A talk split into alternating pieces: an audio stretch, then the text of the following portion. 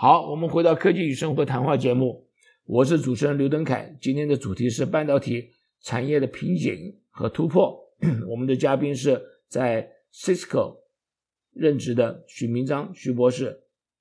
徐博士的专长就是设计高速电路，克服困难。他也是在美国电子电机协会上专门领导想要突破这方面瓶颈的主要领导人物。然后，那徐博士，我们前面谈到。目前电子晶片由于计算力的需求增加，因此遇到瓶颈，也就是电子元件的大小已经到了极限，这是物理上的极限。那您刚刚也提到了，在计算方面的话，还可以想用这个像量子呃呃计算这方面的这些新的技术，但这些技术目前为止呢，很可能还是比较在一个初期的情况之下。那我就不晓得在短期内，比如十十五年、二十年。它是不是就可以成熟？而且那个东西是不是成功，我们都不知道。但是呢，我们所知道的这个下十五年呢，目前为止就碰到这些呃很重要的一些瓶颈。那这些技术如果不能克服的话，那我们整个的这个工业界很可能就会这个慢下来了。那我想请问您，在目前为止您所知道的，会不会有这个其他的这个呃方法，可以让我们的？电子工业继续往前面走的。好的，这是一个很好的问题啊。事实上，有也也将要谈到说，我目前在啊美国电影协会啊参与啊很多的一些啊有关解决这方面的一些啊会议。那基本上啊，刚刚主持人也提到了啊，我们的元件的大小已经几乎快走到了极限。那举个例子呢？啊，在 I 啊 ITRS 啊，就是那个啊 International Technology Roadmap for Semiconductor，也就是国际的那个半导体蓝图的一个一个组织。它在二零一五年呢就已经宣告了，就是说我最后呢大概半导体的啊技术大概就停留到七纳米，是因为这不是只有技术，还有一些。啊，就我刚才你之前有提到过的啊，这个经济的效益的问题。好，那在那个之后呢，呃，整个 i t p 就美国电机的学会呢，啊，就跟其他的不同的啊工业界的一些组织呢一起合作呢，想来推动一个呢，啊，叫做啊啊 heterogeneous integration 的一个 roadmap。这这个意思就是说呢，讲就是我们现在呢，晶片的大小做到就那么小的时候呢，我们晶片最后下游需要完成的部分呢，就是封装跟怎么样把它装装到我们的那个啊电路电板上面。那在这个技术上面呢，比较起来呢，半导体的那个啊技术呢是遥遥的领先啊，封装的技术也遥遥领先我们啊电路面板呢制造的技术。啊，简单的讲呢，啊，举个例子，半导体上面刚刚提到七纳米，可是，在我们那个封装技术上面呢的这个啊线路的大小呢，还在那个大概在二十到五十呢啊微微米的这个阶段，所以之间还是有很大的差别。那电路电板呢，当然呢，它就是。啊，它的这个啊电电路的大小呢，又又比呃封装的还要更大。所以说呢，现在在这个我刚刚讲那个 ITI 这个这个宣告结束之后呢，二零一五年宣告之后呢，二零一六年呢，啊美国电机协会就成立了啊一个啊一个啊一个一个组织呢，我们叫做我刚刚有提过，就是啊 Heterogeneous Integration Roadmap。那我个人呢，目前就是里面啊这个会员之一啊，代表 Cisco 呢啊在啊不同的这个呃会议呢，都是都在啊做一些很多的研讨，怎么样让整个工业界在半导体之后的所谓的封装跟平面呢来做更大的整合啊。那你们在问呢，呃，这个对我们有什么帮助呢？啊，最主要的。问题，我刚才我们有提到一个除了散热以外，还有就是讯讯号损耗的问题。讯号的损耗问题是怎么解释呢？就是说，在我们那个讯号的的这个速度越来越快，那速越来越快的时候呢，在电路板上面呢，或是半导体里面呢，产生很多的高的热量。之外呢，它对讯号呢，同时也会衰减。也就是说，它的损耗呢，啊，会随着频率的增加呢，呃，越来越小。意思就是说呢，在我们既有的现在的这个啊电路面板上面，譬如说你把电脑一打开，你会看到有个电路板，电路上面有不同的元件。那这些呢元件呢，中之间呢都需要有啊这个所谓的这个啊讯号传递在不同元件中间。那这些讯号的传递呢，的讯号会因为呢越来越高频的时候呢，讯号呢会有损耗。这个损耗造成的结果就是说呢，你发送了一端到接送这一端呢，产生的问题是收收讯号的这一端呢，它完全听不到发送人发送出来讯号，因为在这个中间的这段。距离还要出来半导体之后，还要经过封装，还要经过啊电路面板中间这些阶段，所以一个讯号呢，从一个晶片到另外晶片，面临一个问题，就是另外晶片呢完全听不到发送端它所送出来讯号，这是一个很基本的一个问题。也也就是说呢，将来在越来越高频的时候呢，一个很面临一个非常基本的一个问题，也因为这样子呢。我们必须做一些整合。那你也知道，在我们电脑一打开的时候，你可以看到有不同、各式各样的不同的呃元件。所以这些元件的整合呢，啊，就是需要靠我刚才就提到了所谓的叫做 heterogeneous integration。啊，以专业术语讲，我们叫做呢异质的整合。简单的讲就是说呢，就是把不同成分的东西呢，能够把它。整合在一个更小的面积的范围之内，目的呢，不单只是说要节省空间，最主要的还是要解决一个问题，就是讯号的损耗，在高频的时候呢，它的问题是越来越严重，而且它不是线性的，它是呈那个非线性的成长，啊，所以我在啊想一下。刚才你讲的一些东西啊，我觉得是一个非常非常重要的一个信息。第一个，您告诉我们这个 ITRS 就是这个 International Tech Roadmap 这个一个一个一个机构出来，告诉我们说我们在半导体就是机器电路或者我们叫 IC 上面这个瓶颈呢，目前为止要突破是非常困难的一件事情。然后这个等于是宣布这个不能说是死亡了，就宣布那个那条路走不通了，这是第一个信息。那第二个信息，您说目前为止呢，那个路走不通，我要走新的路。这新的路呢，现在要从面板上面来做。这个面板呢，就是已经超出了就是我们所所谓的这个 IC 这一方面，要在 IC 以外来解决这问题。那我想请问您说，你可不可以再给我们讲一下？就是刚刚讲说，所谓叫做这个异性啊，就是不同性质的东西呢，把它组合整合起来，那这个可以弥补我们在机器电路或者 IC 上的不能突破的一些瓶颈吗？是的，是的。我们刚刚呃原先讲到半导体呢，只讲到它啊本身的啊一个一个制造的一个过程，那我们还要考虑到说。对整个系统的这角度来看，它里面除了运算以外，还包括我们怎么把资讯呢能够运送到你的记忆体，然后从记忆体把资料呢再回回送到你的运算运算器里面。除此之外，你还要考虑到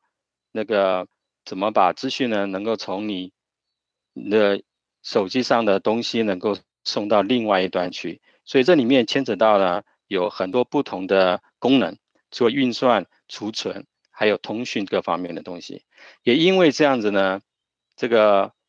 面临的问题就是说，不同的呃功能呢，它有用不同的制造的方式。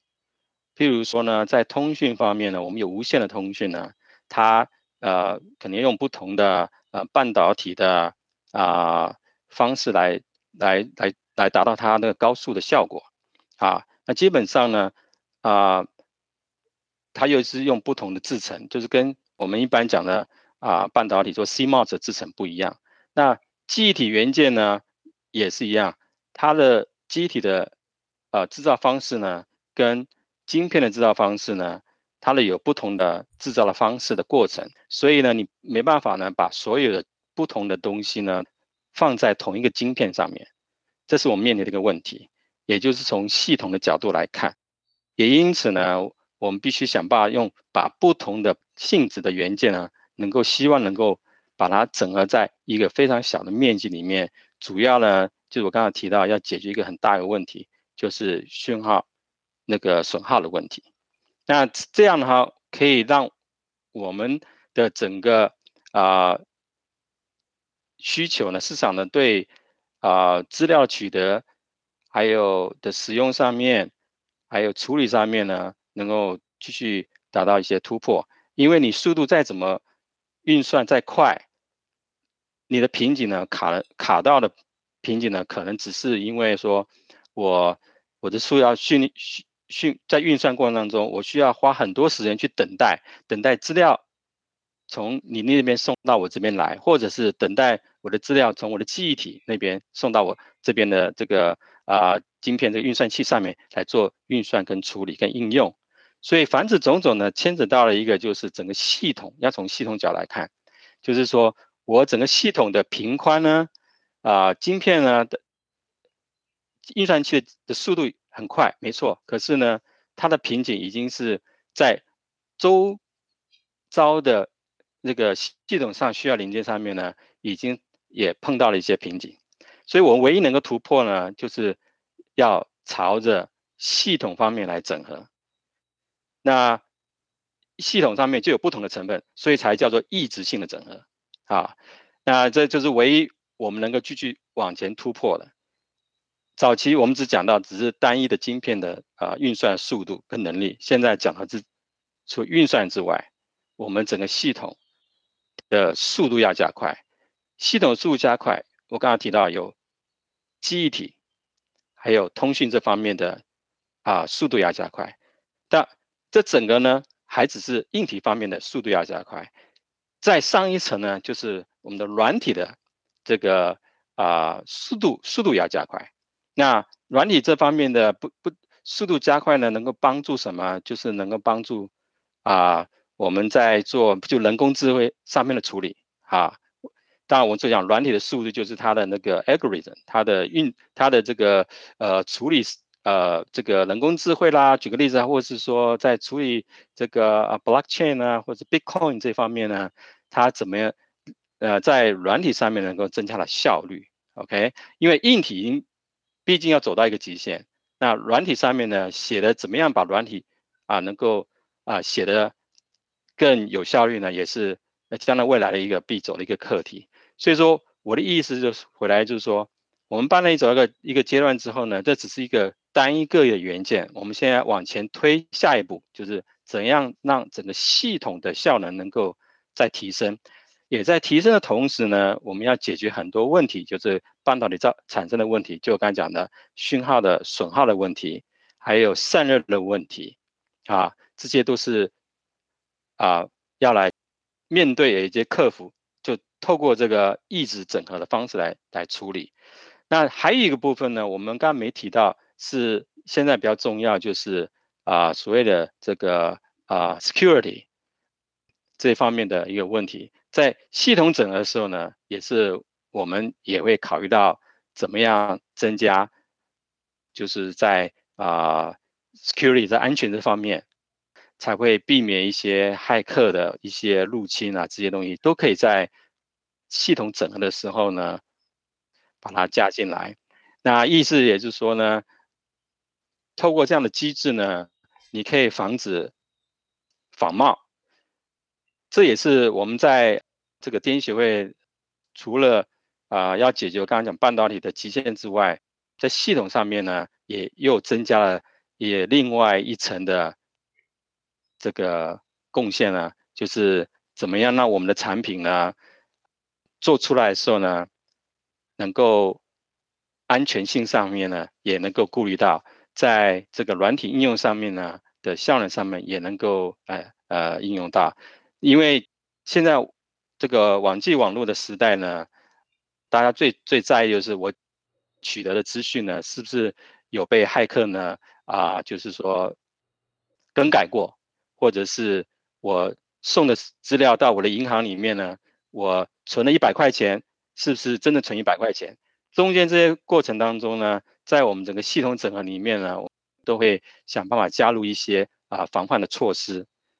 那这些防范措施呢，就牵引到呢啊，我一一部分我们所谓在。做异性整合的时候，里面呢可以同时做的，啊，而不在于说是单一的元件呢来做这样的措施，因为这个东西有它的呃极限啊。那所以我们在啊美国电机协会里面，事实上啊，就如刚刚讲的，我们也啊除了我刚刚讲的那个散热问题啊讯号的问题，这我们主要是完全从系统角度来看，我们从这个呃 end user 一般客户端。它的需求的层面来看，怎么让它更有效的，不只只是把它做的越小，而是说能够让它做更安全。尤其是我们现在的网络的时代，这在这方面的需求是更是啊非常重要。因为呢，如果你今天买个东西，你对它不信任，就会影响到了就是消费者的购买的意愿就会降低。那我感觉上。我感觉上你所讲的，啊，目前为止好像是对整个的工业来讲，这影响非常非常大，好像这个注重点有点有点不太一样，跟以前不太一样。我们以前都是说是啊，我们这个半导体讲说是这个机接机机电路 IC，哎，都是要越做越快。那现在呢，就是那个到了瓶颈，我们要其他的地方呢能够改进。那这个话对整个的工业界影响。感觉到是非常大，你可不可以给我们分析一下这个怎么样子的影响？将来会对于某些的行业，那么它可能就已经到了瓶颈，到了另外一个行业呢，可能还有发展的地方，你可不可以给我们分析一下呀？好，可以。那就是说，基本上呢，啊，所有所以半导体行业，基本上我们在做一件事情，就是。怎么让未来的工业能够起来，而不要说因为半导体的瓶颈呢，没办法继续发展下去。我想这个主持人最主要想要问的一个问题也在这里。那我们以以目前最简单来看呢，就是说呢，我们最近几年发展，除了早期的啊仰赖很多运算以外，现在最最主要的就是说我们产物联网的关系，我们。产生了很多数据，所以我们讲都是大数据。那大数据必须要靠运算，那运算会产生的一个一些结果之后呢，下个问题就是连接到一个很很切身问题，说我们怎么去应用它？我们怎么让它变成一个啊工具呢？能帮助我们呢做更有效率、更准准确的来做一些判断？譬如说在股票上面的投资，在这个交通上面的控管上面的，呃，路灯呃讯号的控制，怎么样更有效的来节省我们的汽车的能源？如果我们的交通的的控管能够更流畅的话，让汽车在路上停下时间更短，那意思就是说，我们就可以节省更多消耗的一些一些能源。这凡此种种呢，就是将来整个人类啊将来面临问题。也就是我们的资源是越来越有限，那意思就是说，我们的所谓的我们讲的 green energy，还有就是呃 sustainable 的一些 strategy，这些反正呢，就是我们将来人类必须要共同承担的。那以以我的呃背景来看的话，我真正觉得我们半导体这一页呢，这边的瓶颈呢，事实上是占了一个非常重要的一个一个角色，因为我们能够让这一部分的问题。不成为一个它的瓶颈的话呢，意思就是说呢，未来的人工智慧的发展，可以透过半导体，还有我刚才讲的整合的平台上面呢，能够继续发展下去。这是我想，这对人类将来的福祉是只有好没有坏的。对我就是觉得这个好像是在工业开始一个转型啊，那我都不晓得一般的人是不是了解到这个东西的。对，这这这这是一个一个一个非常这个嗯很现实的问题啊。我我们举个例子啊，其实人类这这这这二三十年来看了一个趋势，就是说，去世界有不同国家，以前我们只看经济，呃来来评估国家，现在要要评估的就是它的数位数位化的转型的成成果。一个一个国家呢，他们呃老百姓对这个无线通讯，还有对这个网络的这个使用的的啊百分比多少呢？这就是我们讲的数位化。那这一方面呢，啊就会形成很多不同的落差。我们一般都会听到所谓叫做数位分化，就叫啊 digital divide。那这个这一部分就是主要是讲这一块。那这个已经很多年了，大家也看得出来，有网络国家跟非网络国家呢，呃。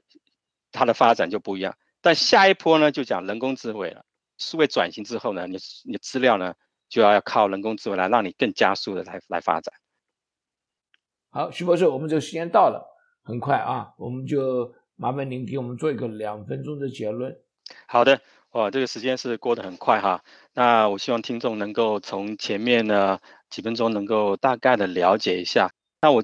在这里做一个那个简单的一个啊结论啊。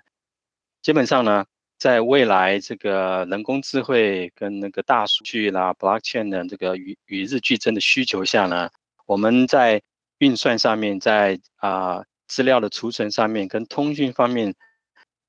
各方面的频宽呢，都要越来越要求。那我们半导体就面临一些瓶颈。我们刚刚讲到，已经到了七纳米，它的速度就能做这么快。所以说呢，呃，解决的方案呢，啊，我之前提到呢，就是。就是所谓的抑制性的整合呢，将来能够取代啊这个半导体的瓶颈，能够啊让我们的的这个呃需求呢能够达到啊我们所要的。好，那这也就是我目前呢个人呢在美国电机学会呢这个所谓的这个疫情整合这个蓝图的工作小组里面呢，我们都在努力的一个方向。那你们觉得呢？可能说啊，这是不是？才刚开始呢，事实上不是，事实上在啊台积电呢，在几年前他们已经开始投入这异形的整合，他们是半导体晶圆厂，可事实上呢，他们在大概二零一三年开始就已经开始啊投入呢所谓的封装的啊这个整这异形整合上面。举个例说呢，你今天我们买到的 iPhone 呢，它里面有个晶片叫 A10。A10 这个晶片，事实上里面呢，外面看起来一个大概啊不大，大概啊呃十五乘十五呃那个啊毫米的这样一个一个大小呢，它里面的事实上呢，你把它拆开看的话，里面不是只有一个晶圆，它里面有好几个晶圆片在里面啊。这但是呢，它所能做到的呢，是主要是啊在这个啊运算器。那个逻辑电路上面跟那个记忆体上面来做一些整合，啊，整合人的大小呢，也就刚才讲的，并不是很大。那所以我们在这个啊，我们这个美国电影学会的这个组织里面呢，我们先要做一个呢，就是再继续往下一个走呢，就是上很简单，就是要做更大的系统的整合。除了刚才提到的这个运算器，还有记忆体，还有逻辑运算上面呢，我们还要把希望把这个光电的元件一些。啊，高速通讯的、无线通讯元件的人都都能够整合在一起，好，那这样做的好处呢，就是回到我刚才讲的，就是因为市场的需求，我们整个系统上的需求啊，能够啊达到，因为呢，啊，我之前也提到，在人工智慧跟大数据这方面的应用呢，是与日俱增的。那在未来来看呢，我们。可以从几个面向来看，最简单的，我想跟名字大有关的，就是台积电。我们举个例子好了，台积电这一年股票也往上涨。其实我深究原因，啊，除了它虽然达到七纳米这个瓶颈，啊，还有继续它也往五纳米走，还有一个股票成长原因是因为呢，它投入了这个所谓的异形整合这一块，它证明了呢，呃，就是说它的转型，它除了从一个晶圆厂慢慢能够也跨越到跨到这个封装这一块，啊，那也也也就是说成为它今年呢，啊这几年能够在 iPhone 的市场能能够得到它的这个订单，那也也。展现出呢，晶圆厂的转型，慢慢的也朝向了我们刚刚所讲的异性整的这一块啊，这都是已经是已经发生的事情了。那我们这啊，美国电影协会呢，就是希望能够再继续把它推广到下一步。那我对未来呢，事实上是抱着非常一个很正面的态度。谢谢。好，我们时间到了，我们今天的主题是半导体产业。瓶颈与突破。我们的嘉宾是在 Cisco 任职的许明章，呃，徐博士，啊，徐博士的专长是设计高速电路，克服困难。他也是在 IEEE，就是美国电子电机协会上的专门领导，想要突破这一方面的瓶颈的主要领导人。我们刚刚听了很多很多他的啊新的想法。我们在此啊感谢呃徐博士上我们的节目，希望有机会再回来。本节目《科技与生活》由刘登凯、黄欣怡和杨雪共同制作主持。本节目合作伙伴为南加州科工会。同时感谢台长李继平先生的大力支持。下周同一时间再会，拜拜。